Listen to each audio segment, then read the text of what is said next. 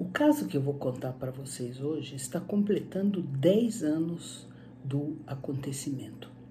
Uh, e eu vou mostrar para vocês como anos e anos de uh, falta de controle adequado por pesquisadores, colaboradores, instituições, sociedades profissionais e as revistas científicas levaram a um impacto muito importante, muito significativo numa área bastante negligenciada das ciências, que é a psicologia.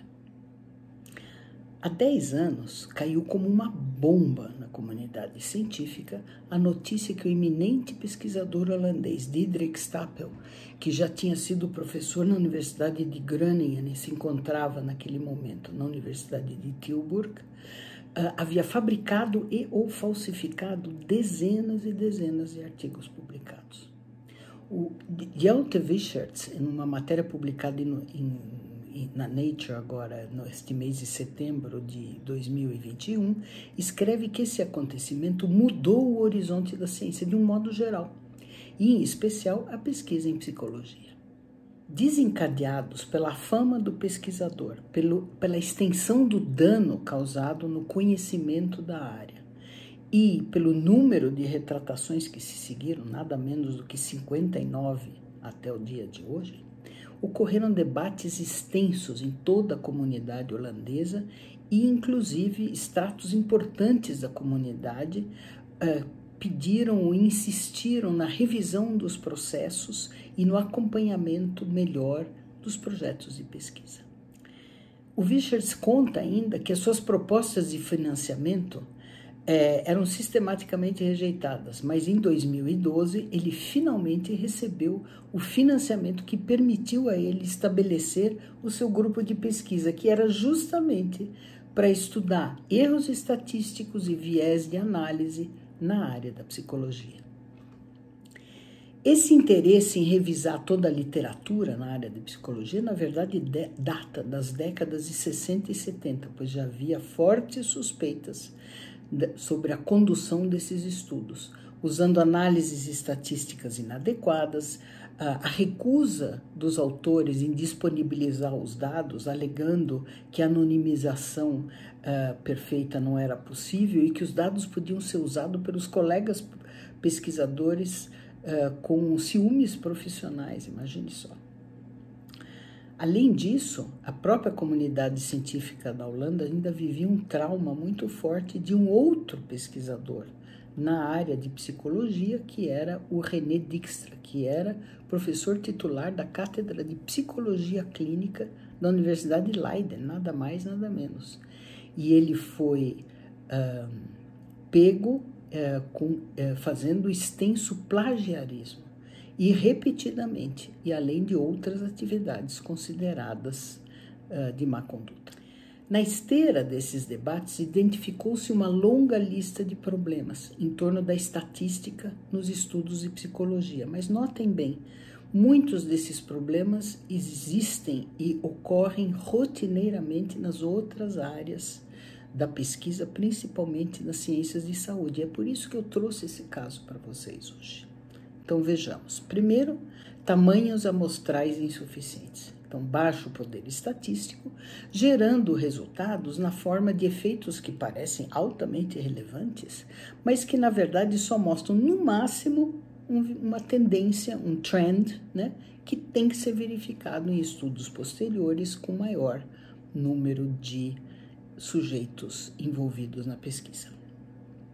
Segundo, a adulteração da hipótese inicial após a coleta dos dados. Hoje, recebe, recebendo o nome de p-hacking, que é a prática de fazer múltiplas análises até encontrar um P significante, para assim escolher o resultado mais interessante. A utilização recorrente desse expediente pelo pesquisador resulta num número alto de falsos positivos, como vocês podem ver no artigo de Simons Nelson e Simonson no Psychological Science de 2011. Por que é muito fácil? Vocês imaginam que o P é significativo menor do que 5%, aleatoriamente, em cada 20 análises, uma dará significante. E é por isso que tem que ser feita toda sorte de correções por tamanho amostral e análise pós-doc e vai por aí afora. Terceiro, a falha na publicação de resultados negativos, contribuindo para o viés de publicação.